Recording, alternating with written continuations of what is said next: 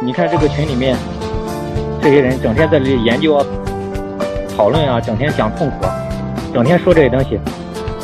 从我们专业医生的角度一看就知道，他们要搞搞。告诉大家，没有错的，就叫他们大胆用我说的这些方法，这样可以让大家早点走上正确轨道，好起来才有希望嘛。所以这个群里面那么多人，他们根本就不懂的，互相误导。天花境内不用服药，跟你讲实话，我这边治好的几乎所有的人，最终都是靠心理治疗治好。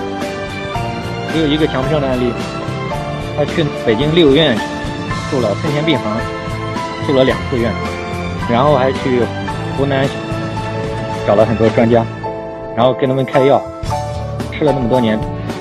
都有点药物成瘾，吃这个药吃到后来，人吃傻掉了。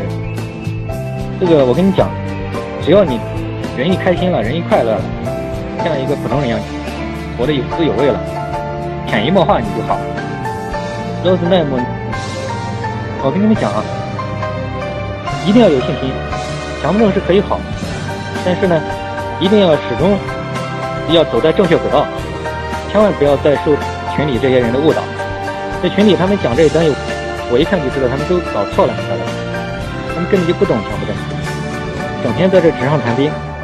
呃，你说那种康复者，谁会整天在这个群里面整天讨论这种无聊的东西啊？呃，千万金开，我是跟你们俩说啊，强迫症康复，它一定是，你说是不是可以通过多出去社交解决呢？这个，我跟你说嘛，这个就是。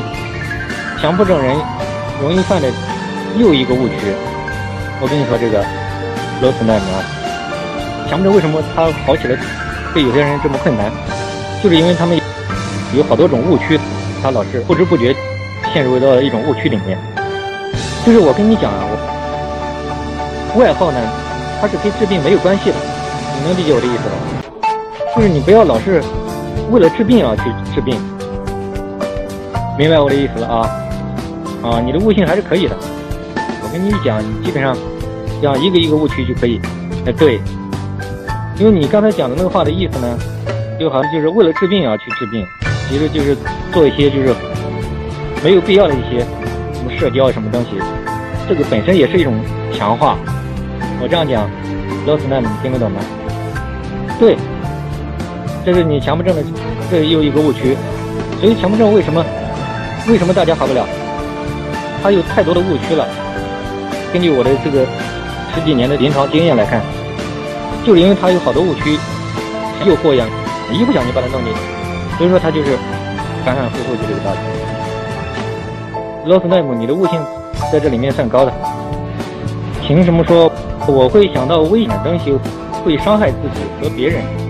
是不是强迫思维？啊，因为你刚才没进来听嘛，就是我告诉你。这个没有必要给自己扣什么帽子。